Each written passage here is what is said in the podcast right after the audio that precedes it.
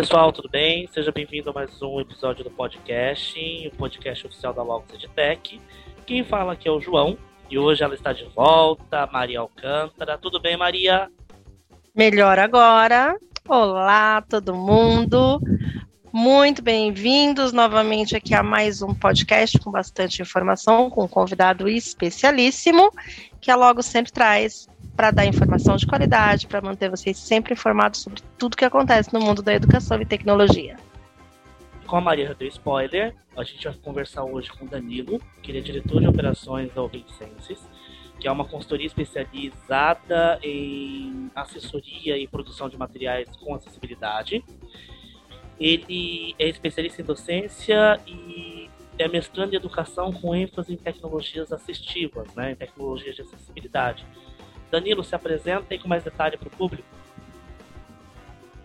Olá, pessoal, tudo bem? É, muito obrigado pelo convite, João e Maria. Maria deveria trazer o bordão do João e Maria, que isso é ótimo. ah, sim, sim, sim. Público querido e amado, mais uma vez com vocês, João e Maria contra a bruxa da desinformação. E agora, Danilo. Achei ótima. É, pessoal, muito prazer. É, eu sou Danilo, eu moro em São Paulo. Eu sou diretor de operações da, da Open Census, como o João adiantou aí. É, tô, tô nesse cargo aí há um pouco mais de dois anos. E basicamente eu defino processos e, e coordeno equipes né, na consultoria e produção de materiais com acessibilidade. É, além disso, eu também dou aulas, eu sou especialista em docência e atualmente eu estou mestrando em educação, que é a grande paixão da minha vida. E esse, esse mestrado ele tem uma ênfase ali em tecnologias assistivas, né? Além disso, eu sou uma pessoa com deficiência, eu tenho visão monocular e baixa visão, então eu só enxergo de um olho, e desse olho que eu enxergo, eu enxergo aí menos do que a maioria das pessoas. Sou casado, tenho filho, e acho que para se apresentar é mais ou menos isso. É isso aí. Maria, como é que foram as férias? Você saiu de férias, né, do podcast aí, sentindo sua falta. Férias é aquilo que a gente falava um pouquinho antes de entrar no ar. As férias são ótimas, a gente não para de trabalhar nas férias, é importante falar sobre isso, mas férias é legal. Férias é legal. Foram diazinhos para colocar aí planejamento pessoal e profissional também em ordem, né? Matrícula de criança, porque eu já agora eu não sou, agora eu não tenho mais filhos pequenos, eu tenho filhetos, que são os meus netos, né? Então, foi isso. Foco na missão, foco no trabalho, planejamento, matrícula de filho, faltou documento. E aí estou de volta agora, linda, plena, maravilhosa, cansada, mas com foco na missão sempre. Então, para começar o episódio de hoje, a gente vai falar um pouquinho de acessibilidade, projetos educacionais aí com tecnologias assistivas. E Danilo, eu queria saber, né, aí com você, é, a importância que essas tecnologias têm, principalmente aí com o perfil de público, né, que é um público bem diverso. É bacana, João. Eu tenho aqui uma, umas anotações, então para parecer que eu tô lendo, porque eu tô lendo mesmo. Tá porque bom. ninguém é obrigado a ter isso de cor. Mas assim, eu tenho alguns dados que eu acho legal a gente trazer para o público é, sobre população. Então, assim, é, por que população? Algumas pessoas, enfim, tendem a achar que falar sobre acessibilidade às vezes está falando de um público muito pequeno ou muito específico, ou que de repente, ah, eu não vou produzir acessibilidade, porque para esse cara não, não vai fazer sentido no meu conteúdo, no meu curso, enfim. Então, eu estou falando com base na Pesquisa Nacional de Saúde, que foi realizada em 2013, tem uma versão mais nova, mas esse material ele é da versão de 2013, e ele aponta que 6,8% da população brasileira possui algum tipo de deficiência. Normalmente a gente divide as deficiências em quatro grupos, né? Então, dois com deficiências, um com deficiências físicas, é, um com dois com deficiências é, sensoriais e um com deficiências multidimensionais, que a gente chama, né? Então, se a gente for falar desses grupos, a gente vai falar aí da deficiência física. São cerca de 2,6 milhões de pessoas no Brasil, segundo a PNS 2013. É, deficiência intelectual, cerca de 1,6 milhão de pessoas. Deficiência auditiva, cerca de 2,2 milhões de pessoas. Deficiência visual, cerca de 7,2 milhões de pessoas. Se a gente fizer aqui um, uma projeção é, utilizando esses mesmos dados, né? A gente vai dizer que em 2030 a gente tem cerca de 15,3 milhões de pessoas com alguma deficiência. É bastante gente. Esse é o número de pessoas que a gente está falando. Não, fiquei chocada. Eu falei um. É bastante gente. É, porque é, a gente acaba não tendo essas informações de número. Na verdade, a gente, não é que a gente não tem, né? A gente acaba não se atentando a essas pesquisas por conta do comum. A gente vai, a, a vida vai acontecendo e a gente vai acompanhando. Mas quando chega essa informação, como você trouxe agora, é tipo, nossa, a gente precisa realmente pensar na importância dessa acessibilidade. Olha quantas pessoas. Sim. É, aí foi isso que eu pensei. Eu pensei, nossa, externei. É bastante, é... né? Não só quantas pessoas, mas quantos perfis, né? Porque são, é, são situações diferentes. É específico. Bem, bem abrangente. É, eu, eu gosto de, de falar, né, que assim, é, é interessante a gente pensar nesses números, porque às vezes as pessoas pensam assim, o conteúdo que eu fiz e de repente está na internet, ou aluno da minha instituição de ensino, que seja, ele não é uma pessoa com deficiência. Mas, na verdade, muitas pessoas com deficiência estão nesses lugares virtuais. Mas a maioria das vezes a pessoa que está disponibilizando aquele conteúdo não sabe. Então, Sim. porque não se monitora isso. Então isso é uma coisa que a gente pode até conversar em um outro dia, se for o caso. Olha, olha mais assunto, hein? Eu já tô, já tô é. vendo aqui que a gente vai tá fazer uma série só com Danilo. É, porque não se monitora. É. é. Porque no ambiente físico é, é diferente lidar com pessoas com deficiência, né? Então, assim, se chegar alguém com cadeira de rodas e não tiver rampa, essa pessoa não entra. É, é simples, assim. Então, assim, é, é uma barreira muito mais clara. E quando a gente fala do virtual, essas barreiras elas não são tão claras.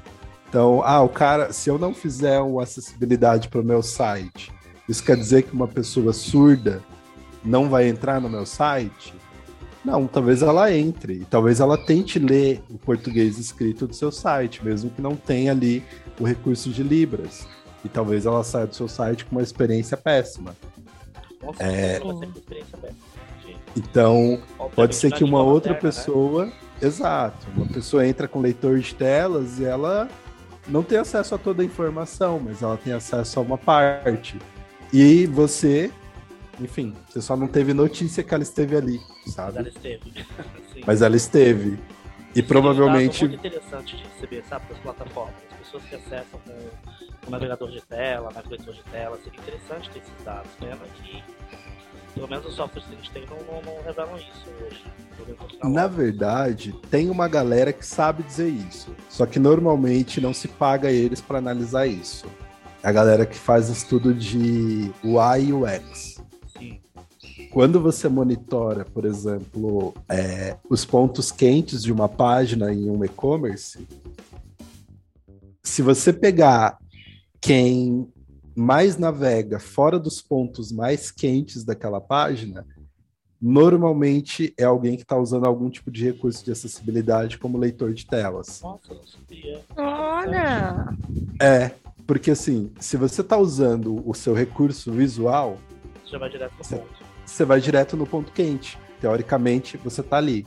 Mas quando não se tem o recurso visual, se usa um leitor de telas, você normalmente navega por toda a página com seu leitorzinho pegando todas as informações. Então, quando você isola, porque você conhece o perfil de quem está ali, você consegue mensurar isso. Olha, isso é interessante, gostei de saber, não sabia. é, é uma possibilidade. Tá. Só que aí tá, entra outro ponto, né? Quem é que está fazendo o monitoramento de, de interface do seu ambiente digital? Não é todo mundo. Sim. O cara de tráfego é bom para fazer isso, né? Senão. Senão essa informação se perde, né? Mas dá para saber. Existe ferramenta para isso. E aí isso entra até um pouco no que a gente conversava antes, João. Muitas coisas que a gente sabe nesse universo que eu tô, a gente pescou em outras áreas e trouxe pra gente, se apropriou. Sim. Então, eu, eu sei disso, porque em um dado momento, em uma trajetória, em um projeto, é, eu tentei isolar esses dados com uma empresa que a gente estava trabalhando e eu consegui fazer essa identificação. Então, eu sei que dá porque eu testei. Legal. Eu nunca vi nenhum estudo em larga escala sobre isso. Isso é legal e importante, ainda mais para vocês, como uma consultoria de acessibilidade, saber é, pegar esses dados. Né, se tem uma empresa está interessada, saber pegar esses dados, filtrar para tomar de decisão em projetos, as coisas todas, acho que é bem interessante, é bem legal. É Sim, eu achei demais essa informação. É, é só uma das coisas que eu tenho para trazer para cá. ah, que bom! Bom, eu gosto assim, ó, promessas que já, tá, já tô pensando aqui no Danilo Responde. Olha só. Aí, Pegando... aí você me deu uma importância boa. Oh, é só o justo, entendeu? Aproveitando já esse gancho, Danilo, vou seguir aqui.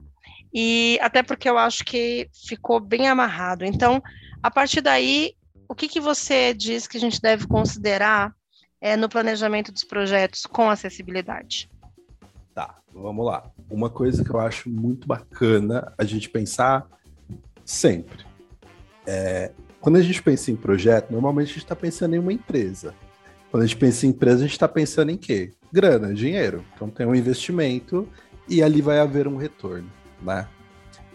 Quando alguém tem uma necessidade de desenhar um projeto, é muito interessante que se faça esse estudo também financeiro da acessibilidade qual é o meu público, quantas pessoas eu quero atingir, qual é a relevância dessa informação que eu estou trazendo.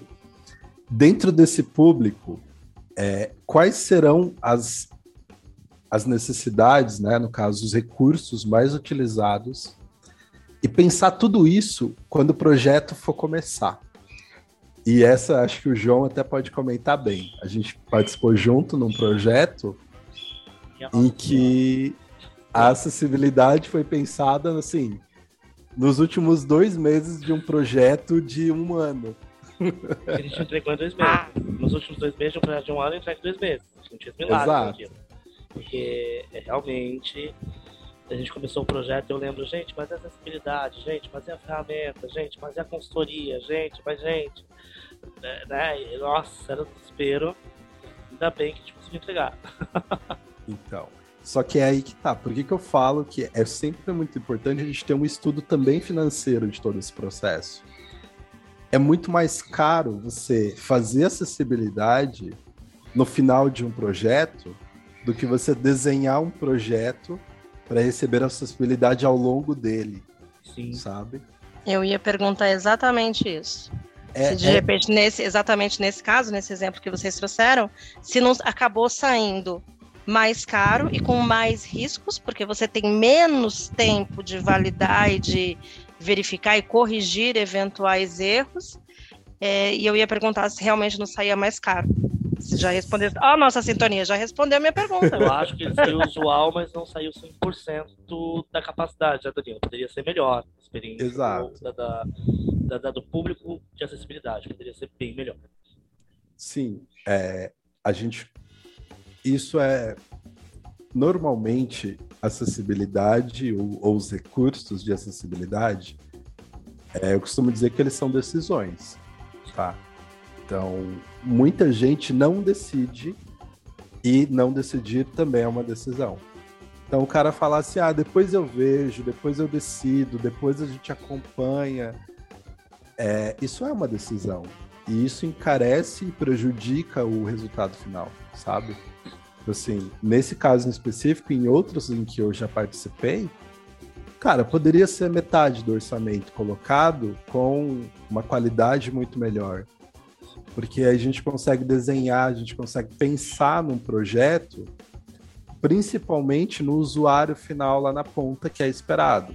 Então, assim, claro, a gente tem desvios, de repente você está produzindo ali um, um objeto educacional para um público adolescente. Pode ser que ali no meio você tenha algumas pessoas que não são adolescentes. Mas quando a gente tem o, o perfil do aluno geral e a gente sabe qual é o material que está sendo produzido, a gente consegue fazer uma acessibilidade que se encaixa bem naquela situação. Porque isso também é um ponto interessante. A acessibilidade ela não é sempre igual. E ela não é sempre igual porque pensa comigo, você pode ter um professor que está dando aula de matemática, mas a aula de matemática do quinto ano ela é diferente da aula de matemática do ensino fundamental, do ensino médio, que é diferente da aula de matemática do ensino da graduação, que é diferente da pós-graduação. Mas ele não é um professor de matemática? É, em um contexto totalmente diferente. E a acessibilidade ela também muda de acordo com o contexto que a gente está falando. Então tem todo um processo de análise, planejamento, entendimento daquela, daquele projeto, daquela demanda, para que a gente consiga realmente entregar o melhor produto final ou a melhor experiência é, para o usuário. E isso, isso é difícil da gente alcançar quando a gente trabalha com prazos curtíssimos. E para chegar o mais perto disso possível, a gente tem que trabalhar com equipes muito grandes. Então, se a gente trabalhar com um prazo mais longo, a gente trabalha com equipe menor, a gente faz uma coisa muito mais pensada. E isso não só do lado do caso do especialista, que seríamos nós, mas para todo mundo que está envolvido no processo, sabe? Então... Fala isso. Eu, eu, eu, analiso essas propostas, né, esses projetos que a gente pega. A gente não, porque a gente não está concorrendo a eles, mas que as empresas aí, as consultorias pegam esses projetos de, de governo, que são projetos que você faz lá o edital e são projetos que tem 400, 500, 600 horas de entrega para você entregar em dois meses, magicamente, com acessibilidade. É exatamente o projeto que tem tudo para errado, né? Quando você pensa, para você não tem tempo de tomar decisão. Você precisa de um tempo de consultoria ali de contexto para entender público, persona, persona de acessibilidade, quais são os recursos, você às vezes não tem nem tempo que já vem definido. Né? Que foi a nossa experiência, se, por exemplo. Um se vem, se vem definido por alguém que sabe o que está fazendo. Mas geralmente não, né? não é um problema. o problema é quando. E aí a gente volta lá naqueles dados do começo, né? Sim o problema é quando alguma uma pessoa pensa assim, deficiente, pessoa com deficiência visual. Ele vai pensar deficiente visual, né? Mas o termo não é bem esse. Assim, pessoas com deficiência visual, faz lá acessibilidade. Tá. De qual das 2,2 milhões de pessoas com deficiência visual você está falando? Ah, não, só quero que você mexa nas coisinhas, na verdade, é, é, é isso mesmo. É exatamente é, isso. Então, assim, você mexe ali numas coisinhas e é isso que eu preciso. Oi, que bom. É, é aquilo, no mundo real, no mundo prático, no mundo dos prazos e das entregas e dos boletos, a gente faz, cara. Sim. Tá bem feito, tá legal, tá bacana, é um trabalho que foi completo? Não, não foi. Ponto, não foi. E tudo isso morre se a gente tiver um planejamento. Por isso que eu acho que esse é um dos tópicos mais importantes, porque vai fazer toda essa análise de todas essas perguntas que muitas vezes elas não têm resposta se não tem um planejamento, sabe? Isso, e, e assim, para tudo, na verdade, né? E quando você pensa em qualquer projeto que vai englobar uma gama, e agora a gente tem noção dos números, tão alta da população, não dá para fazer. É só aquele negocinho ali do navegador. O projeto é para amanhã, você faz hoje às oito da noite. Não então. dá. Não dá. Eu acho que é essencial, porque é isso que a gente vê o tempo todo, né? A gente. É, a gente pega. Às vezes a gente pega. A gente conversa com alguns clientes, aí o cliente vem assim, né? Eu tenho um projeto X, o projeto tipo levaria seis meses. E eu preciso dele daqui a três semanas. É, não, para ter um projeto tem tantas horas, quando você vai desdobrar o um projeto, por exemplo, 108 objetos. É. 110, 120. Aí você fala, meu Deus do céu. E não é. pensou nas questões de acessibilidade, não pensou. Por isso que eu acho que a, essa questão de consultoria também, que é isso que você, vocês fazem também, é muito importante. Porque é, às vezes é, a empresa ela não tem o conhecimento mesmo, né? Então, ah, é, bota, uma, bota uma legenda aqui tá tudo certo. Outra coisa muito comum, isso eu já vi acontecer, ah, bota uma pessoa aqui que fala, a pessoa não é intérprete de Libras, bota uma pessoa aqui que fala Libras, tá tudo certo. Gente, não, não tá tudo certo. Tá. Aí você vai ver, a pessoa tá falando e, tipo, na verdade, ela não incluiu essa parcela que ela queria da população. Ela não só não incluiu, como ela chega a ofender. Porque, gente, por favor, né? Bom senso, Sim. respeito, começa assim. Então, isso é muito comum, e aí a gente percebe, martela a importância realmente de um planejamento, até financeiramente para as empresas, que é uma questão que a gente sabe pega bastante, o planejamento é essencial. Sim, ele, ele sempre é essencial. E aí entra um ponto que eu acho muito legal da gente falar, né? Se você for pensar aí nos projetos que vocês já fizeram na vida, a gente acaba, né, nessa área que a gente está, a gente acaba lidando com produtoras, com agências, né, que às vezes estão fazendo algum material, enfim. É, muitas vezes a gente vê assim a versão 10, a versão 12 de uma peça. Por quê? Porque o áudio não estava tão bom, porque a, a cor não estava tão bom, porque em determinado momento do vídeo teve um, uma mudança de tonalidade e assim existe toda uma todo um afinco para trabalhar essa comunicação auditiva e essa comunicação visual. Mas na hora da gente fazer a, a acessibilidade dessa comunicação, parece que isso é deixado de lado, sabe? Então, assim, se não serve qualquer voz, por que, que serve qualquer intérprete? Porque você tem que parar para pensar que o intérprete ele está sendo a voz dessa mensagem para uma galera, velho. Não é dois, três, sabe? É, é, é uma galera grande que está ali consumindo essa informação via um intérprete que tem que estar tá preparado, que tem que estar, tá, tem que ter tempo de estudar aquele material, Sim é, ele tem que ter uma remuneração boa para ele poder trabalhar bem, sabe? Então, assim, ele tem que ter uma boa remuneração, ele tem que ter um bom ambiente de trabalho, ele tem que ter um tempo adequado para estudar aquele conteúdo, você tem que ter alguém para fazer a gravação, porque o cara é intérprete, ele não é produtor de vídeos. Tem todo um contexto. Que, todo, assim, todo, é verdade. Quando se é uma empresa séria, você pensa em tudo isso. Aí entra o ponto que você falou. Às vezes o cara fala assim: ah, o Joãozinho fez ali seis meses de Libras na faculdade de comunicação, ele mesmo traduz. Fica bom? Aí é outro Joãozinho.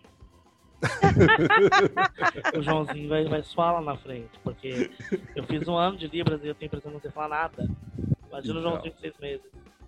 Não, é, é, é um contexto, sabe? Sim, sim. Que, não, mas que eu entendi. Eu tenho dó de um que vai poder pegar, ele vai lá. É, porque às vezes, e, e, às vezes ele não tem nem opção, entendeu? Sim. Volta é, dizer, é, eu ia é falar, e aí a gente entra num outro patamar. Às vezes o Joãozinho tem o boleto para pagar, ele fala: opa, paguei Agora. meu boleto. E aí Exato. a gente gera um fluxo totalmente controverso e contraproducente na a ideia de tornar algo acessível. A gente cria várias frestas aí que ficam estranhas, né? Vou usar a palavra estranha, porque eu já tô meiga, vou ter de férias, tô meiga. Estranha. É, eu costumo chamar de protocolar. Então, assim, existem dois tipos de acessibilidade. Existe a acessibilidade que torna algo acessível, que é real, que ela nasceu para aquilo, e existe a acessibilidade protocolar. Então ela está cumprindo um protocolo. Ah, o Só cara tem um edital. O edital diz que o vídeo tem que ter libras. Se tiver alguém ali que parece estar fazendo libras, o vídeo passa. E isso passa dentro de uma outra esfera da acessibilidade que não existe, que é a maioria das pessoas pede acessibilidade tão distante que ela não tem na equipe dela ali alguém para que tenha o um mínimo de conhecimento sobre isso. Ah, isso é comum, viu? Então, assim, muito é muito comum. comum. Então, assim, e, eu, e quando eu, eu digo isso, eu é digo até mesmo dia de paz. Eu, eu, como cara das licenciaturas, uma falha de formação, inclusive nas licenciaturas, porque a única coisa que você tem de fato de professor docente, né, que você tem de formação, porque eu lembro, com ressalva a pedagogia, que é outra pegada, que você tem ali de trabalhar acessibilidade, é uma aulinha de Libras ali que dá 40 horas, 80 horas no curso inteiro e acabou. Sim. Então você vê, nem, nem o cara da escola, que é o professor, que é o cara da educação, ele está preparado né, ali no currículo, na, na, na formação dele, para atuar. E quando esse cara vira designer instrucional, que aí já tem uma boa parte que não é professor, não é de licenciatura, mas também de jornalismo, de, outra, de outros setores, você vê que esse cara também não está, ou está menos preparado ainda. É bem cultural e estrutural esse problema. Sim, é, é bem complicado lidar com isso, sabe? o cara não, não se tem parâmetro. Aí quando não tem parâmetro, se cumprir o protocolo, passa. Sim. a entrega foi feita, o dono do. Enfim, a, a pessoa acima da pessoa acima da pessoa que estava fazendo Libras, ela entregou, ela vai ter o lucro dela, aquele que tinha que entregar um projeto vai ter o, é, a meta dele alcançada e assim, cumpriu o protocolo. Sim. É, não é isso que eu faço. Acessibilidade por protocolo, eu não faço. A gente que bom! Que ótimo! Porque é uma questão de posicionamento político também. Sim. Entende? Então, assim, às vezes chega um cara, o João já viu isso. Chega alguém e fala assim: olha, preciso disso nesse prazo, é assim, assim, assado. Não dá. Quantas vezes eu falei não pro João? Muito. Não dá, e eu voltava. Não dá, não dá? Porque... Ah, mas o fornecedor faz, então. Tá bom. Não dá. Tipo, ok, mas não dá, sabe? É, se outra pessoa faz, ele vai fazer esse modelo protocolar da coisa. Sim. Por quê? Porque é. a única coisa possível de se fazer no tempo e no, sabe, disponível, às vezes no orçamento disponível. Tipo, aí eu falo, cara, eu não faço. Eu perco o negócio mas eu não perco os valores que fizeram com que eu entrasse nesse negócio, entende? Sim. Perfeito, perfeito. Usando esse exemplo uh, da própria Libras, eu me lembro de um caso, é, embora a língua coste um pouco, não direi nomes. é, eu falo Libras, favor, fiz o curso. Não. não, não, não, sem nomes. Eu fiz o curso, mas é que foi um, um assunto assim, meio traumático até para mim. E aí eu fui convidada para fazer um vídeo. Eu falei que eu não faria porque eu não acho que eu tenho a desenvoltura necessária que o intérprete precisa ter. Eu não sou intérprete, eu preciso estudar muito para chegar a esse intérprete. Precisaria ter. E aí convidaram uma outra pessoa. E eu estava vendo o vídeo e aí eu pensei assim, caraca, eu acho que eu não falo Libras não, porque eu não estou entendendo patavinas. Sério, e eu fiquei pensando muito, falei, gente, eu aqui boto no currículo, né? Libras. Não, eu não, definitivamente eu não falo porque contexto aqui eu não consigo entender. Aí depois uma amiga minha, é, surda e onde a primeira língua dela, inclusive, é Libras, é Libras ela falou assim: eu não entendi nada. Eu falei, não, peraí. Se você não entendeu, que saiu. E aí ela disse que, na verdade, o que, que, o que, que aconteceu? Alguns é, sinais foram, algumas frases estavam feitas assim. Sabe quando a gente está aprendendo inglês, que a gente fala the book is on the table? Ah, mentira, Mesma o, coisa. É, então assim, a, a pessoa usou alguns é, sinais, ela formou algumas frases do gosto, não gosto, quero, não quero, né, que são muito comuns, e aí ela pegou alguns outros sinais e no meio tinha algumas mímicas que não eram nem os classificadores, porque a gente sabe que em Libras nem todas as palavras têm um sinal, elas têm alguns classificadores. Mas aí a pessoa criou naquele momento seus próprios classificadores. e este vídeo, que era um vídeo institucional, foi para frente. Então. Totalmente a minha revelia, mas aí eu não, não pude fazer nada. Foi para frente e todo mundo ovacionando aquilo e eu pensando, ah, legal, agora em vez de trazer um público, a gente já faz. É, é o barato é. sai caro, né? E, Sim, assim, caríssimo. E, e outra coisa, a gente está falando sobre comunidades, tá?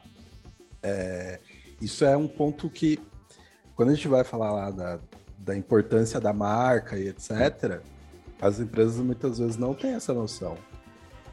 Se você faz um vídeo cagado, que é assim, a única coisa que eu posso dizer, você fez um vídeo cagado e você solta isso no mundo digital, isso cai na mão de alguém que está no meio dessa comunidade.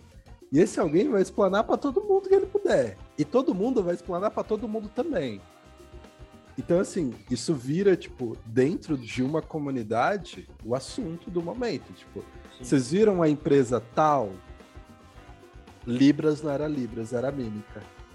Ai, mas eu falei muito disso. Falei, gente, isso aí vai repercutir muito mal. Porque aqui que todo mundo não sabe o que é, nossa, olha que arrasou, falou ali rápido e não é mexer as mãozinhas rapidinho que dá a fluência da, do idioma. Então, vai dar ruim, vai dar ruim, vai dar ruim. Deu ruim. Gosto de ter razão, tive que falar aí, ó. Falei que ia dar ruim isso aí. Mas enfim, esse é um. É, exatamente, porque daí a marca é, perdeu uma oportunidade que eu acredito que ainda esteja tentando recuperar 100%, né, que é mostrar o seu real interesse, o seu real é, engajamento com essa comunidade. Eu nem acho que foi má vontade, eu acho que foi um pensamento do, ah, isso aqui vai dar certo, isso aqui é coisa sabe, fácil. Eu sei te dizer o que foi. Provavelmente foi falta de planejamento. Isso com certeza. Com certeza, porque chegaram em mim na sexta para gravar o vídeo no sábado, eu falei, bom dia, não, né? Você tem tempo por aqui? Se for de onde eu estou pensando que aí acho que sei, ah, mas a gente não quer gastar, não pode gastar. Exato. Gasta, planejamento é é. de prazo, planejamento financeiro. É, Isso é não. muito importante. É aquela coisa, nós somos uma empresa especialista nisso, nós fazemos apenas isso. Então, assim, traba... a gente trabalha com acessibilidade em N contexto, mas a gente trabalha só com acessibilidade. Sim. Se alguém chegar em mim agora e falar, cara, eu tenho um vídeo, eu preciso dele traduzido amanhã, 8 horas da manhã, você faz? eu falo, olha, nesse prazo custa X. Você paga? Se ele pagar, tudo bem. Por quê? Porque eu tenho uma equipe para pagar hora extra, eu tenho um estúdio para ligar depois de desligado. Sabe, tem todo um processo ali. Vai, esse cara vai pagar pela, pelo não planejamento dele? Se ele pagar, ok, eu vou me planejar para fazer. Se ele não pagar pela essa falta de planejamento, comigo não vai rolar. Talvez ele encontre alguém que faça no valor que ele quer, no prazo que ele quer, mas vai entregar algo que ele não quer. Muito é. provavelmente. É. Não vou generalizar. É, tá, tá, é, não vamos polemizar, não, né? Eu tô voltando de férias, eu tô meiga, não vamos polemizar. ai, ai. Então vamos à próxima pergunta, que eu acho que tem muito a ver ainda com isso, né, com esse tema de planejamento, que são as ferramentas, tanto para a produção dos recursos educacionais, quando a gente pensa no projeto de educação digital, ou a gente pensa em uma construção de um site, de uma plataforma de aprendizagem dentro da universidade, a gente já está no contexto educacional aqui, e, assim, elas são um fator importante, Danilo, na, nessa concepção, né? Dentro desse planejamento todos, eu, eu tenho que planejar também essas ferramentas que vou utilizar? Sem sombra de dúvida. E aí aqui eu vou, vou usar um, enfim, é um bordãozinho que eu escutei quando eu era adolescente, que eu nunca esqueci isso. É, um bom profissional sem boas ferramentas não é um bom profissional porque ele não vai conseguir fazer o que ele imagina fazer. Aqui eu acho que cabe exatamente. Então, assim, em vários contextos você tem diversas ferramentas que podem ajudar ou facilitar é, a, a entrega de algo acessível, né? E uma coisa que eu sinto muita falta é, nos cursos, principalmente de graduação, que isso fosse mais discutido, porque, enfim, você está falando ali de um ambiente que vai formar profissionais, né? A maioria das pessoas não faz ideia de que existem ferramentas que geram, que entregam acessibilidade, mesmo quando as pessoas usam aquilo todo dia. É, então, assim, vamos falar, por exemplo, é, vou entregar um e-book acessível. Danilo, qual é a ferramenta que você pode usar para fazer um e-book acessível? O Acrobat faz o e-book ser acessível. A maioria das pessoas nunca clicou na guiazinha de acessibilidade, mas ele, ele tem ferramentas para isso, sabe? É, o pacote Office completo tem ferramentas de acessibilidade, inclusive ao exportar arquivos. Nossa, Danilo, o pacote Office que está aqui, que eu, eu uso todo dia, não preciso pagar mais por isso, não. É, é uma questão de, de interesse e conhecimento para você usar aquilo da forma mais adequada, sabe? Ah, o cara, de repente, ele trabalha ali na parte do desenvolvimento do site, etc.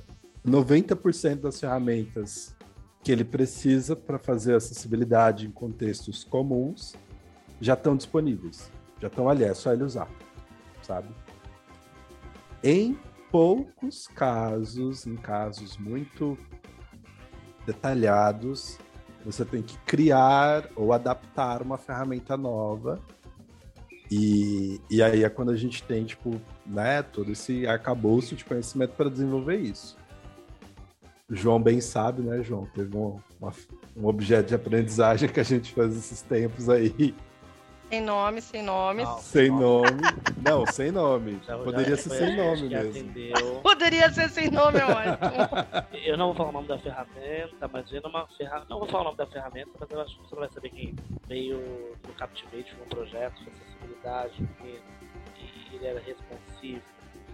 Ele era tudo aquilo que o Captivate não é legal de fazer. Olha, eu acho que nunca peguei tanto um objeto de aprendizagem na minha vida. Então, por quê? Porque quando foi fa foram fazer o planejamento, aí não fizeram. Aí deu nisso.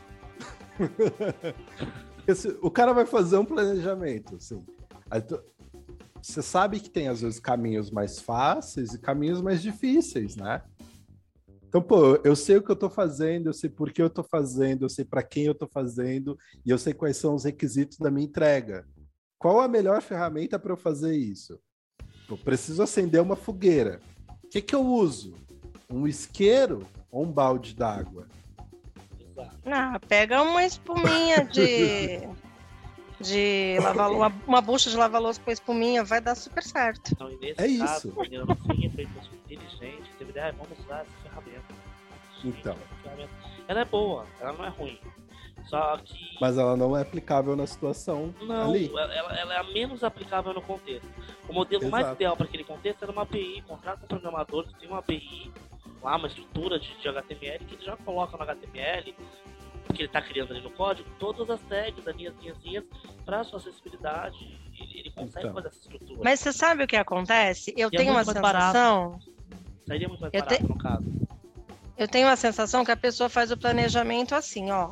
Estamos aqui, vamos fazer o planejamento do, do, mês que vem, né? Então, no mês que vem, a gente vai precisar de um curso de acessibilidade. Ah, que dia? Ela tem que estar no ar no dia 15. Ah, legal. Então, bota o Captivate. Beleza, a pessoa ela não pensou no conteúdo, ela não pensou na possibilidade, na responsividade da ferramenta, ela não pensou dentro daquele contexto, mas ela fez planejamento, ó. Outro, outro tema que a gente pode até desenvolver depois, hein? Ó, no Danilo responde aí. Planejamento. As pessoas não fazem, elas não têm noção de planejamento. Não. E aí depois elas ainda ficam frustradas. Como assim não deu certo? Como assim não foi possível? Tá não, tudo planejado. Gente. gente, eu passo isso dia sim, dia também. Tá tudo planejado. Aonde, meu coração? Assim, eu não aguento mais ir. Aí eu falei, vou eu mexer na ferramenta.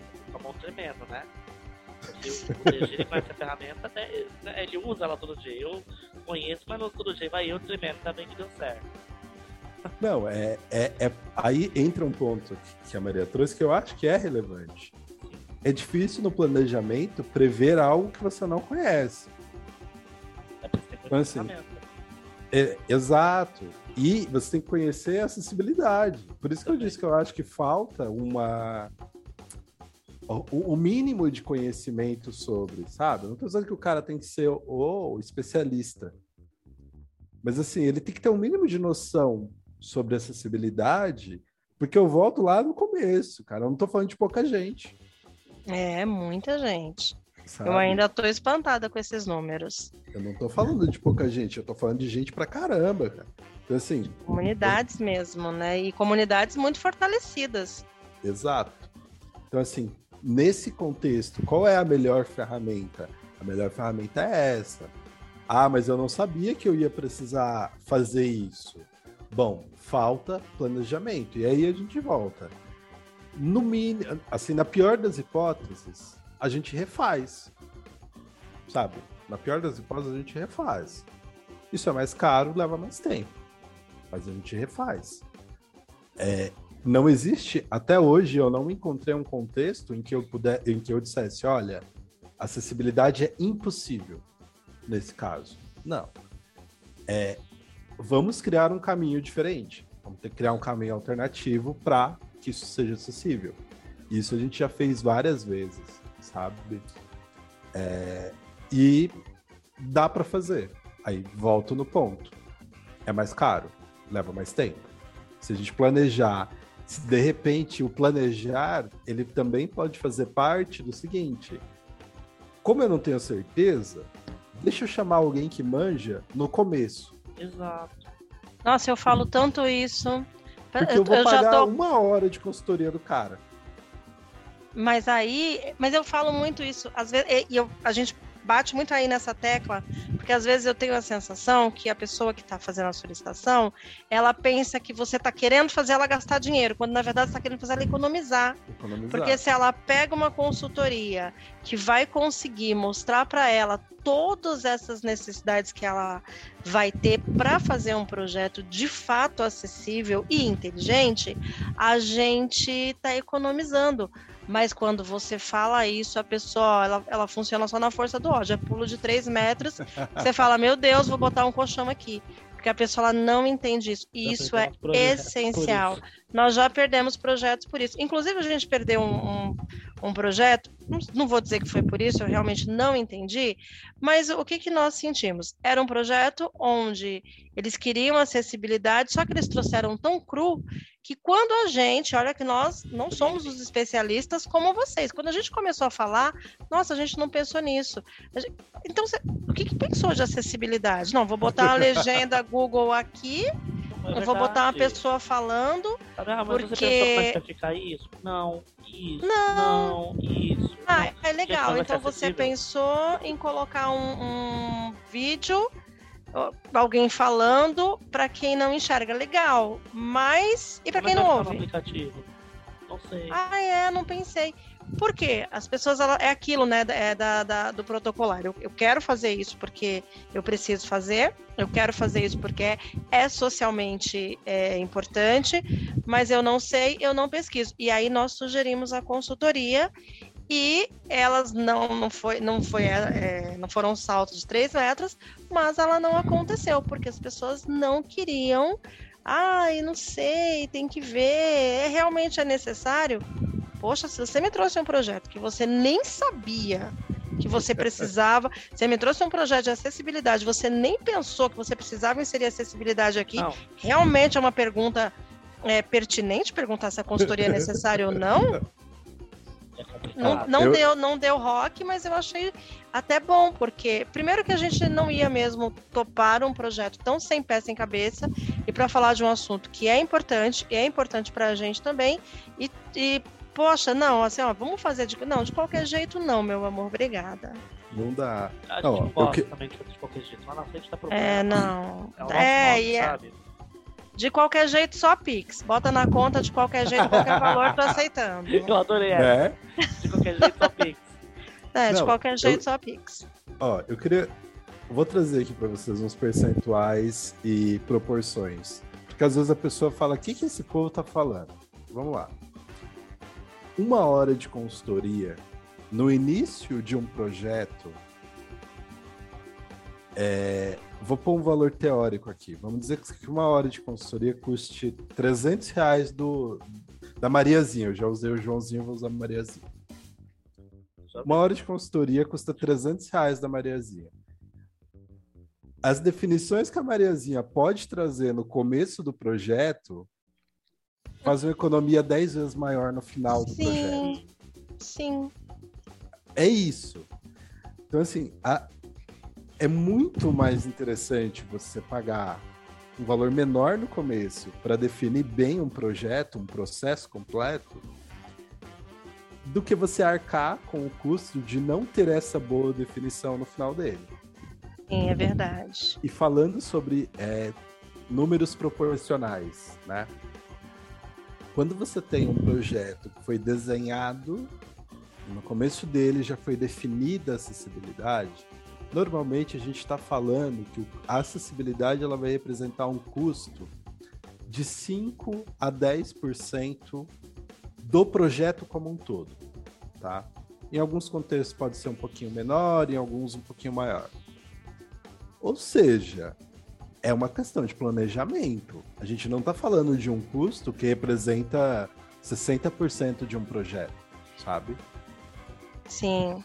Quando e não tem esse planejamento, cara, isso salta para 20, 30% do custo do, eu, eu sempre... projeto inteiro. Eu sempre uso uma frase que eu digo assim: planejamento é tão importante que quando você tem tudo planejado e acontece, acontece qualquer coisa fora da curva, fora do planejamento, qualquer urgência, você está preparado para lidar com ela.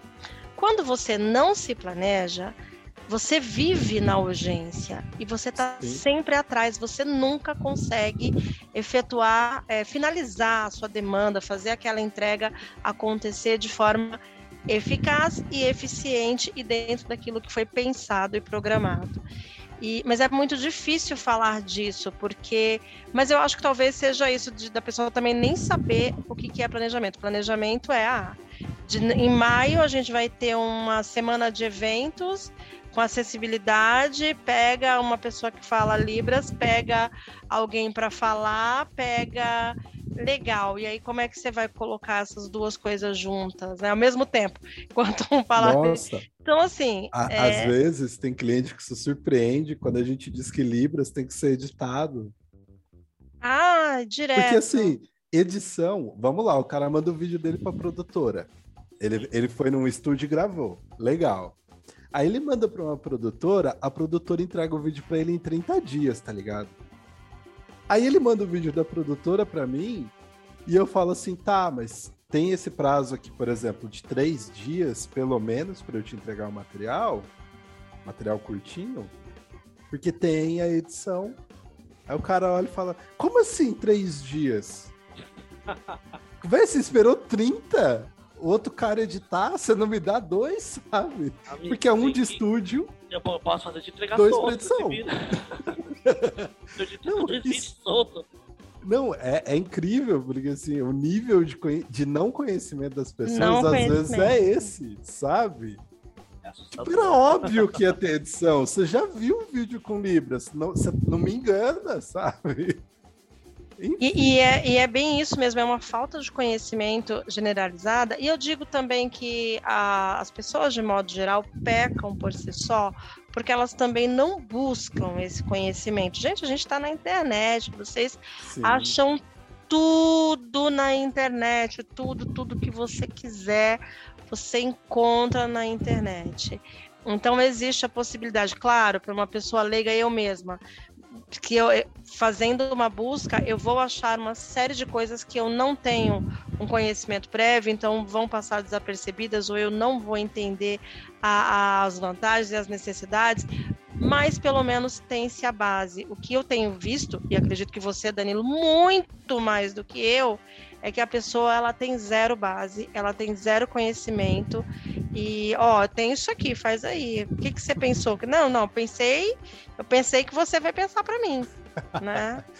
Não, por, se, por se conta pagar... desse não conhecimento. Aí você pensa, né? É, se me pagar para pensar pela pessoa. Inclusive, vamos fazer o comercial. Inclusive, inclusive, gente, a função do Danilo é pensar para vocês, viu? Então, se alguém é. aqui quer, ó, tô querendo que alguém pense para mim, chama o Danilo, que ó, ele vai pensar para você. E eu já viu aqui, Mariazinha aí vai ficar mais barato pagar os 300 reais de uma horinha de pensamento do Danilo do que pagar lá 30 mil para fazer tudo de novo porque não ficou bom, não ficou acessível, não foi validado, principalmente se a pessoa que vai fazer parte decisiva desse projeto for uma pessoa que entenda, que conheça, que use, que necessite dessas ferramentas de acessibilidade. Aí, querido, esses 300 reais do começo vão ficar caríssimos depois. Então, chama o Danilão aí que ele já pensa para todo mundo. Vai, Ó, depois você faz aquele pix lá na conta, tá? Não esquece não. Pode deixar, qualquer um. Vai, vai precisar. E é. se precisar de ajuste, vai crescer ainda mais. Então é bom. A consultoria vale bem. Não, é, é, é, bem, é bem importante, assim. Tipo, parece que a galera. Às vezes as pessoas acham que tipo, ah, é papo de vendedor, mas eu nem sou vendedor, sabe? Eu sou o cara que resolve a merda depois. Então, assim, é, geralmente, quando a pessoa procura né, a gente, que é, é isso, tipo, pô, o cara não precisa ser o especialista. Eu não preciso saber tudo, eu só preciso saber quem sabe, sabe? É, é meio que essa lógica. E esse papo. Tudo, mas esse ele papo sabe de que é de vendedor é típico, né? Você tá falando isso que você quer vender essa você ferramenta. A gente ouve direto, direto, direto. Então. Não, vocês estão falando isso que vocês querem vender.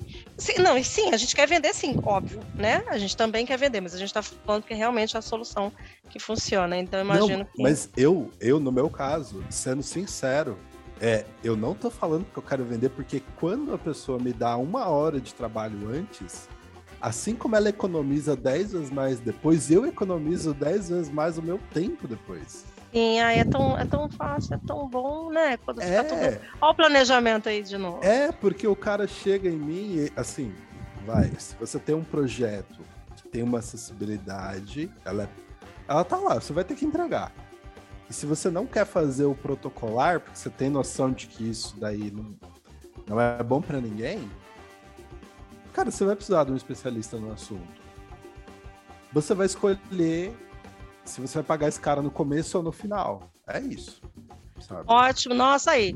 Já, já bota aí, já pode mandar pro vendedor. Bordão de venda. Aí, aí sim é do vendedor, ó. Você que escolhe. Quer pagar o especialista agora que custa tanto? Quer pagar aqui quando vai triplicar? Ó. É.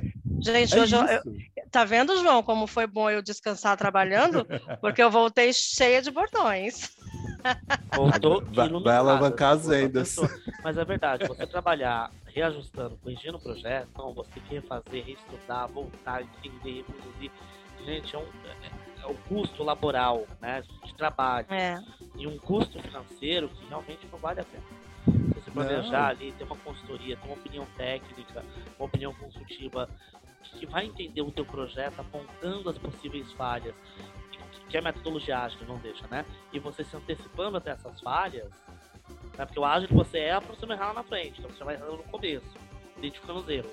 Então você identificar esses erros para você não errar, gente, isso barateia o custo do projeto, barateia Sim, palavra, demais, né? demais. Reduz o custo do projeto, reduz o prazo de produção do projeto, aumenta a qualidade do projeto, a satisfação do cliente, fica todo mundo feliz. Lá na cidade de show amarelo lá do, do, do Mágico de Osmos, é verdade. É, é, é, é verdade. É, Não, a e, Maria falou um negócio.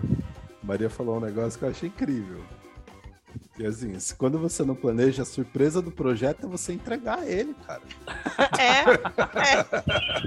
é, é isso mesmo. É, é isso Pô, mesmo. entreguei. Acabou, nossa! Que surpreendente! isso, Ufa, isso finalmente. sim. Ó, oh, eu consegui, só como eu sou bom. Porque é uma surpresa mesmo.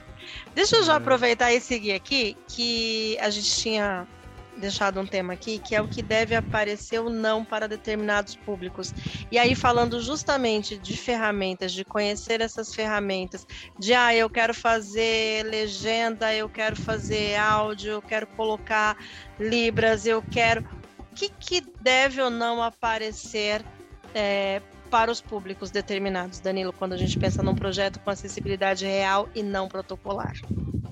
Tá. É, aqui, vou usar outro exemplo, que eu gosto de exemplo. Imagina que alguém te pergunta: o João, é, vou usar outro nome porque já tá demais, né? O ah, não, pode, pode usar a João Maria, a gente, a gente já se apresenta assim. A gente não é dupla sertaneja, mas a gente se apresenta João e Maria. Que, é, que a minha mãe é um pouco criativa, percebemos. Ótimo. Não, aí vamos lá, beleza. Chega alguém e fala assim: olha, o João calça 42, a Maria calça 36. É na mosca. É, você acha que a Maria vai gostar de sorvete de limão? Qual é a relação entre o tamanho do pé da Maria com os tipos de sorvete que ela vai consumir? Fiquei até em choque agora. Parece aquelas, aquelas pro, aqueles problemas de lógica que não tem solução. É, porque não tem. Que não, não, tem, tem né? correlação. Zero, Pensando, zero "Mas o que tá relação. falando? É lógica. É, não tem correlação. E às vezes, eventualmente, as pessoas procuram essas correlações onde elas não existem. Ah, que perfeito isso, que ótimo. Vamos colocar tudo junto, misturado, É. fazer uma salada. Aí o cara falou assim: ah, eu vou fazer um, esse objeto aqui e ele tem que ser acessível para a pessoa que é cega. O que, que eu coloco? Ué, tudo que você pôs para quem não é cego, velho. é essa a resposta, sabe? Então, assim, isso muitas vezes as pessoas não entendem. A gente adapta? Sim, a gente adapta. Contexto, a gente adapta é, em algumas situações ali a forma de falar e etc. Mas no geral, se você tem algo que está na versão, vamos chamar de genérica, é porque esse algo é importante. Então esse algo tem que estar na versão acessível. Ou tem que estar embarcado no recurso de acessibilidade. Resumindo, tudo que tem na tela tem que aparecer pro cara. Exato. E muitas vezes o cliente descobre quando a gente entra no processo que ele gastou tempo e dinheiro em coisas que ele não precisava. Então, assim, Ah, eu não tenho certeza disso, deve acontecer o tempo todo. Porque o cara chega. Tem uma, tem uma, uma empresa que a gente trabalha, né? A gente trabalha com algumas editoras e tem uma editora que a gente trabalha que a gente foi fazer, tava fazendo acessibilidade para um livro deles, né? E aí nesse nessa versão acessível do livro, acredito que vocês já viram, né? Tem os, os dados internacionais de catalogação. Em todo, todo livro que é impresso tem que ter os dados internacionais de catalogação. E aí ela falou assim: ah, mas isso aqui não precisa ter na audiodescrição, né? Eu falei para ela: se não precisa, você não precisa pôr no livro. Não, mas é protocolar, tem que pôr. Eu falei: tá, e se eu tiver um cego que é bibliotecário? Ele Não, não tem necessidade dele saber, ele usa o poder da mente. Sabe?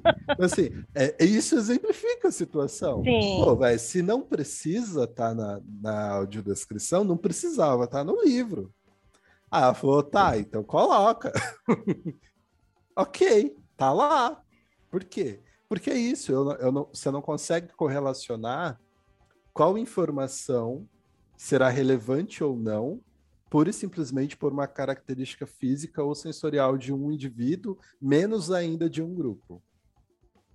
Então, no geral, é, quando a gente tem essas as ferramentas de acessibilidade, a gente vai levar o máximo de informação possível, porque a informação ela, ela não é diferente da sociedade, a informação não é discriminatória. Ela não vai dizer quem merece ou não, quem pode usar ou não. Ela está à disposição. Eu amei essa, vou botar na camiseta. A informação diferente da sociedade não é discriminatória. Eu adorei. Então, se a pessoa vai fazer algo com aquela informação ou não, aí é outros 500. Sabe, ah, vamos fazer aqui um curso para jovens adolescentes de carpintaria.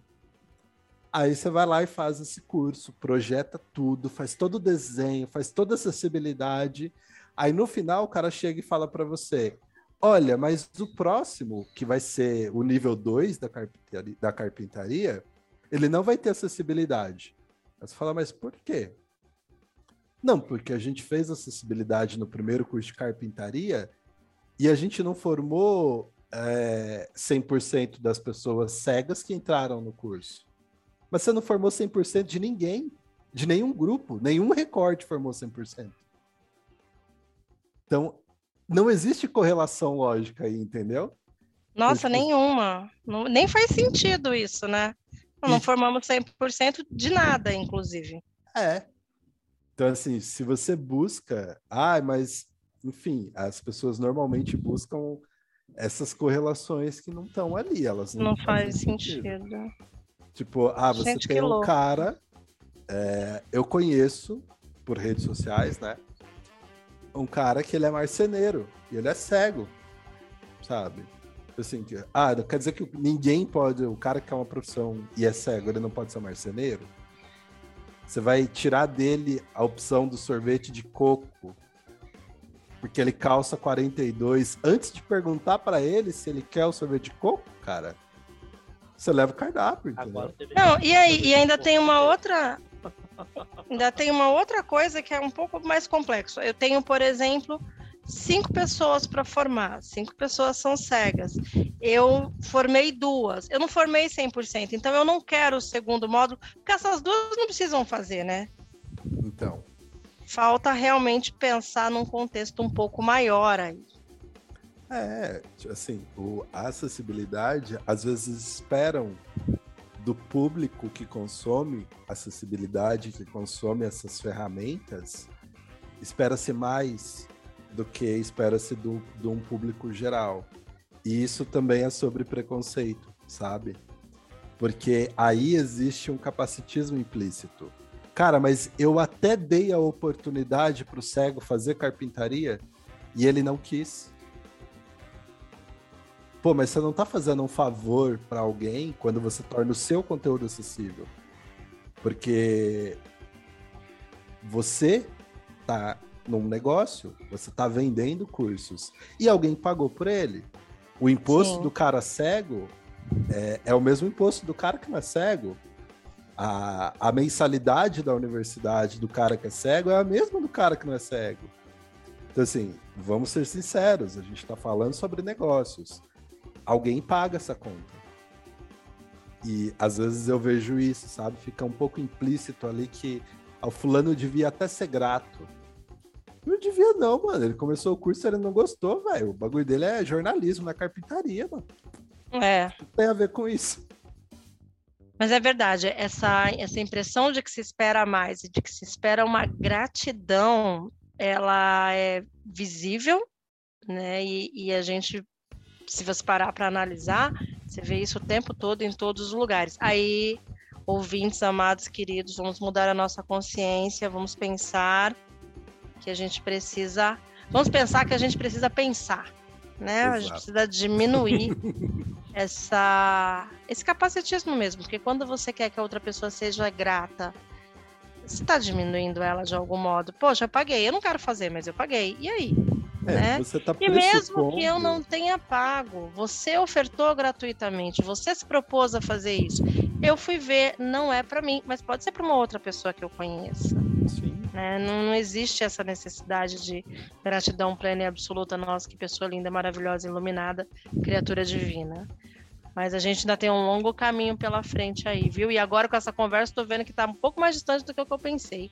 Mas a gente segue, a gente segue aí na conscientização, informação diferente da sociedade. Como que é? Esqueci, gente. Não é preconceituosa. Exatamente. Ela é, eu, eu, gosto do discriminatório, porque eu acho que é uma palavra bonita e forte. Eu acho, é, eu também acho. Vou usar discriminatório, mas bonito. eu concordo. Vamos para o próximo tópico? Próxima pergunta. É, e a gente já viu que sim, mas é, é interessante. É, a gente sabe, aprendeu né, com esse podcast, é, que a, o papel da consultoria é importante aí no planejamento, nas tomadas de decisão, nas escolhas de ferramenta, inclusive nas escolhas das mídias e objetos que serão utilizados aí no percurso do aluno. Mas mais importante que a consultoria propriamente dita seria a validação. Por exemplo, vocês aí fazem a validação diretamente com o público. Isso é de suma importância para vocês? É, eu, eu vou falar do meu processo, ah. tá? Que não reflete todo mundo que está no mercado, isso não é uma crítica nem dizendo que eu sou melhor que alguém. Mas, lá nos anos 70, quando você estava no começo da luta pelo, dos direitos das pessoas com deficiência, é, tinha um bordão, né? Que era nada sobre nós sem nós. E, do meu ponto de vista, quando se faz acessibilidade e não se respeita esse bordão, você já começou errado, sabe? Então, assim, primeiro ponto dentro de um processo de produção de acessibilidade, você tem que ter pessoas que consomem é, essa acessibilidade no meio do processo, tá? É, essa é a minha visão enquanto pessoa, enquanto empresa. Então, tudo que a gente faz tanto passa pela validação de pessoas que usam aqueles recursos, quanto é feito por pessoas que usam aqueles recursos. E isso garante. Né, de colocar o humano, é, o cara, né, que é o usuário humano, na frente do processo e pensar na experiência dele. É, porque assim, vamos para um outro lugar aí, ó. O, a pessoa que é especialista em acessibilidade, talvez ela cause 42 ou talvez ela cause 36. Então, o, o cara que faz edição de vídeo, talvez ele seja surdo. E talvez ele consiga fazer uma boa edição de vídeo sendo uma pessoa surda. Você foi lá ver? A gente foi lá ver, e aí a gente tem um editor de vídeo que é surdo, entendeu? E quando a gente precisa editar Libras, e passa pela mão desse cara sai perfeito. Por quê? Porque eu não posso. Parte desse processo é eu incluir pessoas nos processos. Entende? O capacitismo ele também está nesses lugares. Por que, que o cara que faz a consultoria de acessibilidade ele não pode ser uma pessoa com deficiência? Existem locais onde essas duas, essas duas etapas estão distantes. E aí eu preciso de uma validação externa. Normalmente, quando eu falo isso, eu falo de entidades governamentais. O cara faz um material para ele tá lindo, aí ele manda lá no edital que tem que ter acessibilidade, e no final ele me contrata para eu ver se a acessibilidade que ele contratou do Joãozinho tá boa. Por quê? Porque dentro daquela estrutura não tem ninguém que possa validar isso. É, dentro do nosso processo, eu sempre sei que na ponta não saiu nada errado. Porque no meio do processo tem um monte de gente que consome aquilo e que vai olhar e vai falar assim: Ô, isso aqui tá erradão, mano. Volta lá, faz de novo. Ô, falou bosta. Sabe? É, teve uma situação há algum tempo atrás com uma empresa. Eu não lembro agora a situação exata, mas enfim, teve um quadro, uma questão racista, né? Em uma peça publicitária, se eu não me engano. Enfim, isso foi veiculado com aquele problema de racismo explícito na peça. E era explícito para qualquer pessoa negra. E por que será que uma peça com uma peça com uma frase explicitamente racista para qualquer pessoa negra foi veiculada? Porque da concepção dela até a veiculação dela, ninguém negro viu aquela peça. Aí é foda, né, mano? o é. cara quer ser. o cara Aí... quer falar sobre diversidade, inclusão. não diversidade. Só que ele não vive diversidade e inclusão, entende? Tem algumas empresas aí que não vou citar nome, somos diversos. Mas a parte de ah, ah, então. Não quero falar nome, eu não quero gerar polêmica. É isso. Aí os caras postam diversidade o ano inteiro, é coisa linda e maravilhosa. Você vai olhar as pessoas e você fala, oi. Não, tem alguma coisa certa que está errada nesse lugar. Cadê a diversidade? Eu já trabalhei numa empresa. Empresas, só um parênteses rapidinho. Normalmente essas empresas, as pessoas que estão no público diversidade e inclusão são todas a, contratadas da agência que é subcontratada da empresa. Olha, eu trabalhei numa empresa que falava bastante sobre diversidade e inclusão. A única pessoa que se encaixaria na diversidade e inclusão e já quase caindo da beirada era eu, que não aparecia em nada. Não, não que eu quisesse também, porque eu, eu gosto muito dos bastidores. Mas eu ficava pensando isso, ah, e aí fazia o quê? Vamos falar de diversidade e vamos pegar um exemplo da Europa, entendeu? Porque aqui a gente não tem diversidade, pegar então. de fora. E eu ficava pensando, e eu cheguei a martelar, cheguei a ter algumas discussões sobre isso, que eu falava, gente, mas é, é zero. O, e eu me. Nossa, isso assim foi uma das coisas que me matou. Que o banner era composto de pessoas, assim. Acho que o banner devia ter umas seis pessoas. Absolutamente todas as pessoas do banner eram, se não louras, se não louras, todas caucasianas, de olho claro, assim, nitidamente não, talvez lá do sul, porque já não era nem aqui do sudeste. E a gente é uma empresa que está no Brasil. sabe? No Brasil, num país onde, onde que vai ter aquela gente loura de olho azul o tempo todo, gente? Não era nem uma empresa do Sul. E aí eu martelei muito, falei, gente, falta uma pessoa negra aqui. Falta uma pessoa negra nesse banner. Falta a gente fala, a gente fala de inclusão o tempo todo. Cadê a inclusão aqui? Sabe, pelo menos uma pessoa. Ah, não, mas é porque não sei o quê, é porque a peça vai, pô, vai ficar caro.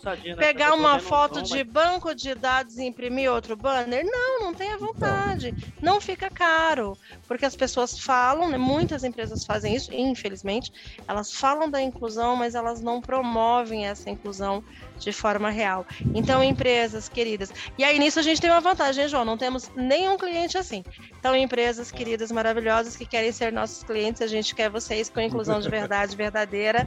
Senão, de qualquer jeito, só Pix, tá? Essa é ótimo. Não, é, voltando aqui rapidão.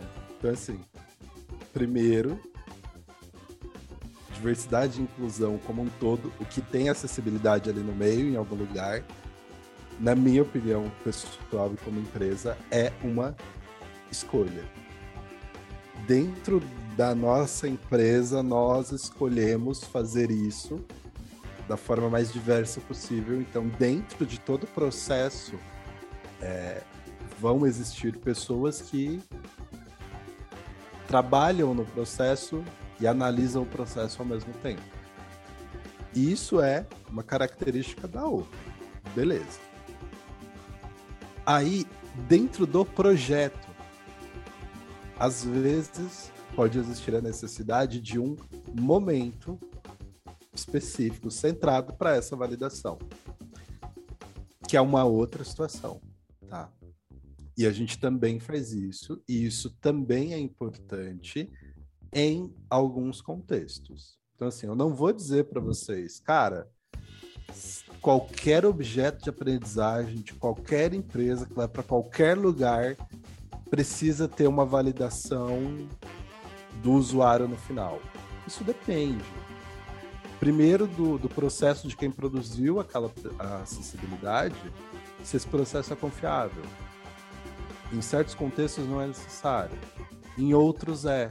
E aí, quando é necessário, a gente tem todo um trabalho de fazer essa análise, é, tentando reproduzir, de certa forma, a persona daquele daquele objeto, né? Enfim, que vai consumir aquele conteúdo para que seja validado. Então, quando isso acontece, a gente né, emite um, laudozinho dizendo, olha, isso foi validado por pelo time X no dia Y, pelo método tal, com as ferramentas tais, o resultado obtido foi esse, desse, esse esse.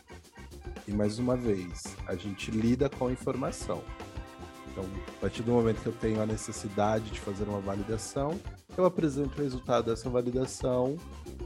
É, o que isso vai virar depois é pura e completamente uma decisão, uma escolha. Então, pode ser que você constate numa validação por usuário que algo não está bom e a empresa fale: eu não vou fazer nada em relação a isso. Eu vou, eu, eu estou ciente e quero continuar. Aí a pessoa continua como tá. Então, assim, eu acho bem importante trazer essa separação, né? Existem os momentos de dedicados a essa consultoria para projetos e empresas e etc.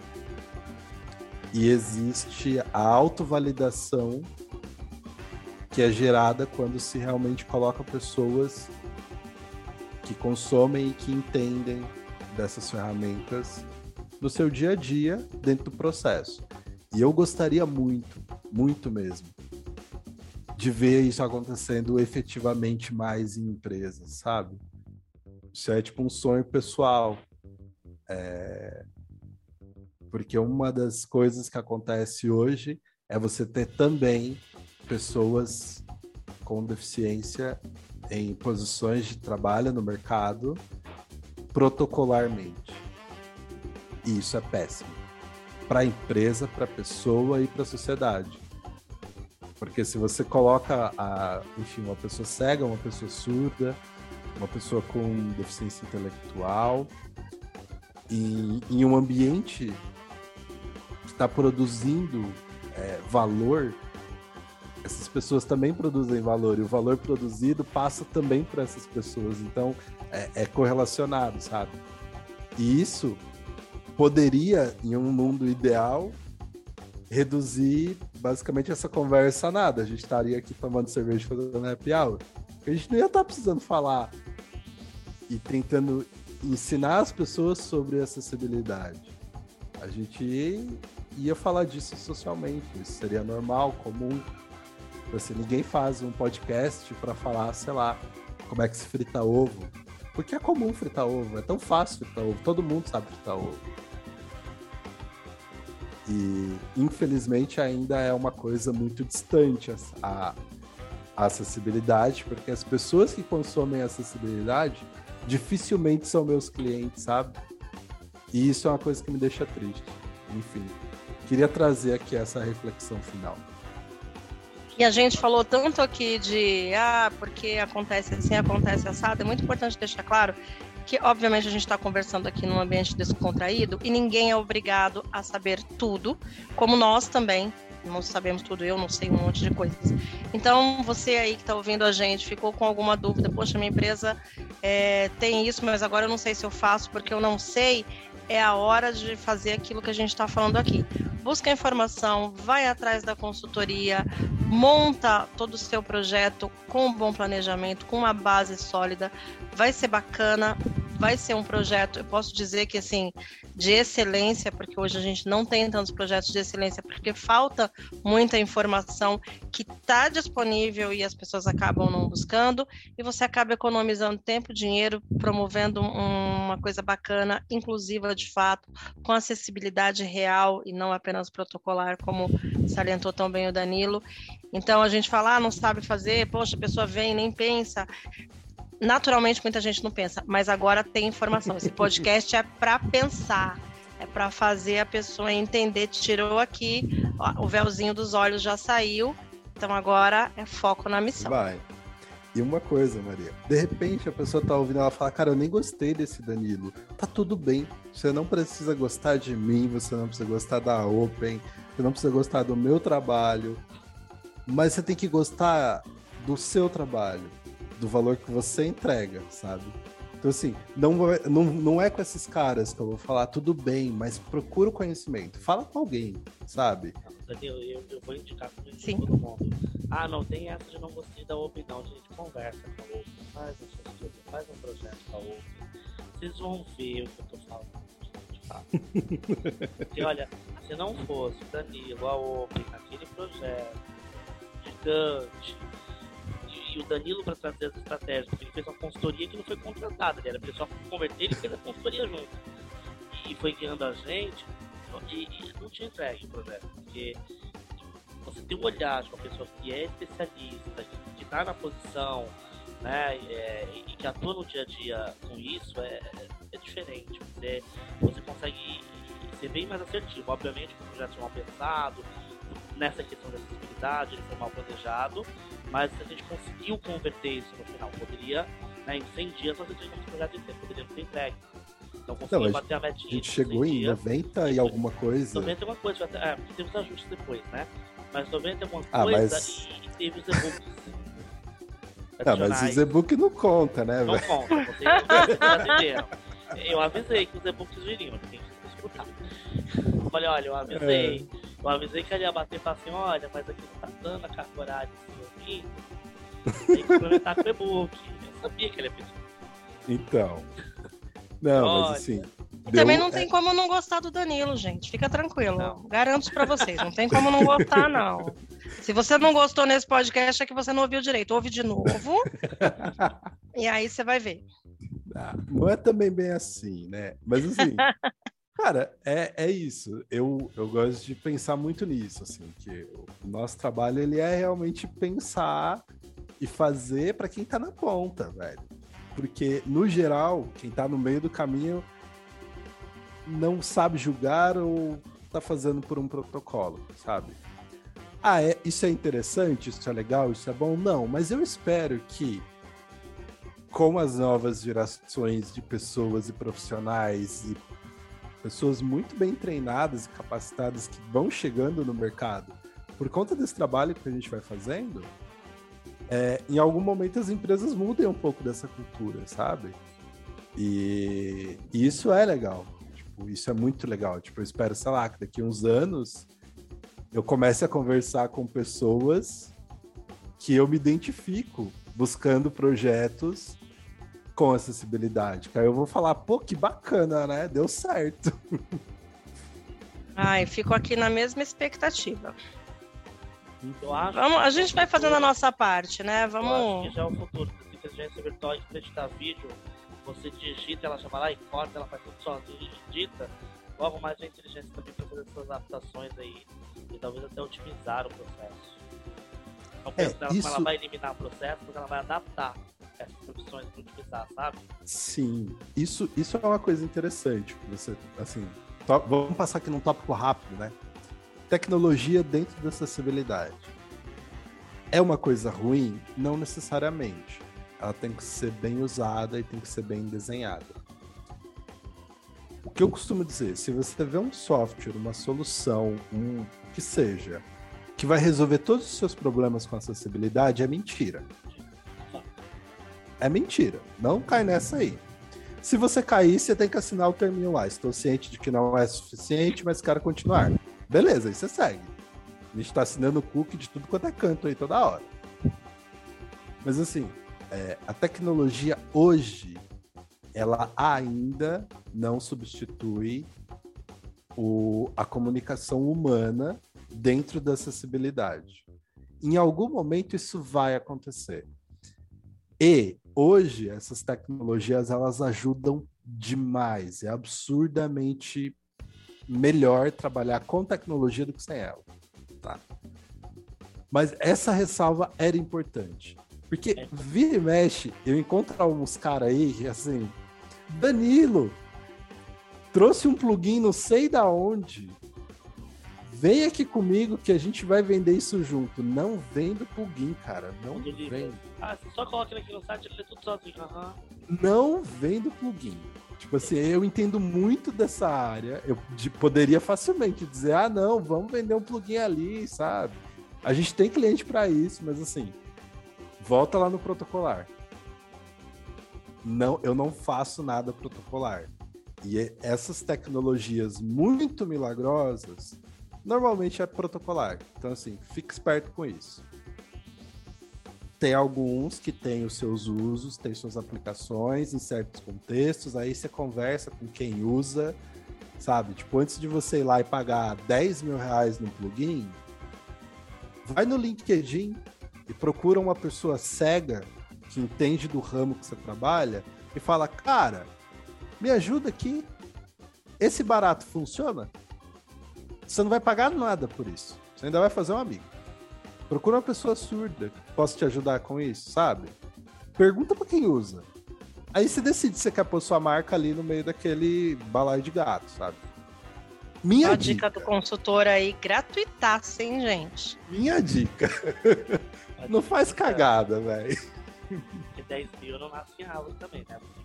Então. Se vale investir 10 mil reais no plugin e o plugin não entrega o que promete.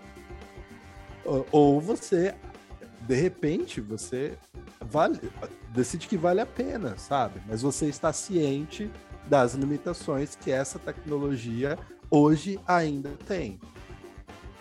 Ponto. Tipo, se alguém vier me questionar, Danilo, por que você escolheu A e não B? Pouco provavelmente eu não vou saber por que, que eu escolhi um em relação ao outro. Isso não quer dizer que eu deixei de né, colocar de lado uma coisa. Eu coloquei uma coisa de lado, mas conscientemente. Isso que é, é importante. Acho que as pessoas terem decisões conscientes. Por que, que eu vou fazer isso e não aquilo? Precisa de uma opinião, vai atrás de quem usa, e aí você vai ter uma opinião para poder tomar uma decisão. Perfeito. Eu achei consultoria gratuita aí no finalzinho. E legal, vamos colocar uma fala no começo, João, falando, ó, tem que assistir até o final para ganhar a dica. dica bônus. Ó, fique até o final desse episódio. É, ó, uma, a dica, dica bônus vem no final. Se a gente tivesse isso. pensado, não dava, não tinha saído tão perfeitinho. Já dá pra né? editar. ai, ai. Mas, Danilo, pois é, gente. Obrigado. Muito mesmo. Eu acho que foi bem enriquecedor. É muito bacana ouvir pessoas é, que trabalham com essas áreas, né? Que são áreas mais específicas. Diversidade, acessibilidade, é, onde o público maior, digamos assim, não tem acesso. E a gente ouviu um pouquinho desse lugar, né? Que as pessoas que trabalham com isso, da, da, das técnicas, das dicas, dos planejamentos. Porque muitas vezes a gente está aqui no bem comum, na onda, né? Na maioria. E como não nos afeta, a gente não se dá o trabalho de procurar. E aí faz aquilo que você disse, vai com a onda e faz de qualquer jeito, ou pega a primeira coisa que tem na frente e entrega de qualquer jeito sem pensar no público. Eu acho que a mensagem do podcast de hoje é bem essa, né? Vamos pensar na experiência, vamos pensar no usuário, no aluno, na pessoa que está lá no, final, que vai receber essa mensagem, esse conteúdo, e tornar esse conteúdo acessível de fato, compreensível de fato, afinal, acesso é um direito, né? E o dever de quem vai disponibilizar esse conteúdo que acaba sendo dever também, trazer essa acessibilidade. Perfeito. Mas, gente, olha o que fala. Esse podcast tá demais. A faculdade de filosofia, ó. Nossa, gastou. Olha... Mas é isso mesmo. A gente brinca, mas é, é isso. E que bom. Eu fico muito feliz de verdade que nós possamos nos juntar. Ter você, Danilo, ter João, estarmos aqui com essa mesma consciência e buscando isso de uma forma tão real que eu fico esperançosa. Tem mais gente também nesse momento pensando isso de verdade, buscando isso de verdade, querendo que isso aconteça de fato. Isso é bom, é assim que a gente vai expandindo aí para esse futuro próximo que a gente espera seja de fato acessível. E só para quem está acompanhando o podcast, vou deixar lá o site da Open, vou deixar lá o, LinkedIn do Danilo também lá no, no podcast. E se vocês quiserem entrar em contato com o Danilo, com a Open, para conversar, para falar de projeto, alguma coisa, sintam-se à vontade, eu tenho certeza que o atendimento vai ser maravilhoso. É, a gente trabalhou em um projeto, vem falando de vários projetos aí que não rolaram, mas a gente sempre tem contato. E hoje a Open é minha parceira para acessibilidade, você pode ter certeza, não tem outra empresa. Tem acessibilidade, Danilo, vem aqui porque de experiência. Eu já peguei aquele projeto e é um projeto cabeça. E se, a gente entregou aquele projeto, entregou no prazo, na qualidade que a gente entregou, na loucura que estava, eu sei que o Danilo a gente entrega qualquer projeto com qualidade. Então fica aí a dica também. E se tiver planejamento, então, ó, Opa, perfeição absoluta. Vocês perceberam, né, que eu sou o doido das planilhas e dos planejamentos, né? E tamo junto, tamo junto. Eu vivo falando isso, vivo falando de planejamento, hoje as pessoas não devem me aguentar mais, mas eu continuo falando que é importante. Bom, pessoal, Bom, muito obrigado. Chegamos. Ah, eu ia falar agora. Deixa sua mensagem, deixa o um beijo para a mãe, para o pai e para a Xuxa. Deixa sua mensagem final, Danilo, e obrigada por estar aqui conosco. Valeuzão. É, desculpa os barulhos, porque assim, fechou o tempo de uma maneira louca e agora tá tipo dando uns raios pesadão. Aí eu até fechei o, micro, o microfone, porque tava barulhando bastante. Então se saiu aí na gravação, desculpa. Imagina. Mas, a assim, gente tá todo mundo em casa. É, de boa. Os filhos, os passarinhos, os é. gatos, é... os cachorros. Aqui tem cachorro. É, eu tenho passarinho. Manda essa mensagem. Enfim, eu só agradeço vocês pela parceria, pelo trabalho que a gente já fez junto e que vai fazer ainda.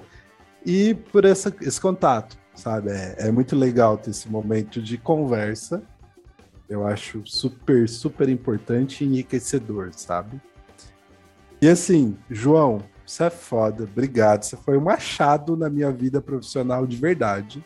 Digo mesmo. A gente falava isso lá naquele projeto você sabe qual é. Sim. Então, assim, é um, é um cara que eu conheci que eu vou levar pra vida. Então, só tenho a agradecer. Você também, Maria, chegou agora, mas é, João e Maria não dá para separar, né? Então, né? estão juntos no, no meu coração. Que bom, fico super feliz. E eu agradeço demais a sua presença, esse, esse monte de informação tão preciosa, tão válida, que puxa, para mim, pessoalmente, abriu os meus olhos para uma série de coisas que eu não tinha ainda noção, não só da questão dos números, mas também algumas outras coisas que eu não sabia, poxa, né, tem essas possibilidades. Então, eu acho que vai abrir aí os olhos de muita gente e eu espero que a gente trabalhe junto muito, muito, muito, muito, muito. E pessoas todas que querem fazer projetos com acessibilidade, chama a gente, que a gente aceita a Pix. É, porque nós aqui é um complemento. Eu penso uns baratos e vocês executam. Então, assim, aqui é um combo. É, vou, vai, leva os dois. Vai ficar perfeito. Quero aproveitar esse finalzinho para fazer um, um, adendo aqui. Ontem foi aniversário da nossa professora querida Ana Bracarense e quero deixar aqui os parabéns com um dia de atraso, mas eu sei que ela vai ouvir. Então, Aninha, parabéns, felicidade, sucesso, que esse novo ciclo seja cheio de realizações com a Logos EdTech, sem nenhuma pressão, claro. E muito obrigada pela parceria sempre. Um beijo muito grande para você. É Parabéns, isso, mensagem dada. Parabéns. preparatório para nós. então tá bom, gente. Obrigado. Então é isso, gente. Beijos. Log mais, log melhor, log Logos EdTech. A gente volta semana que vem com outro episódio aqui do nosso podcasting.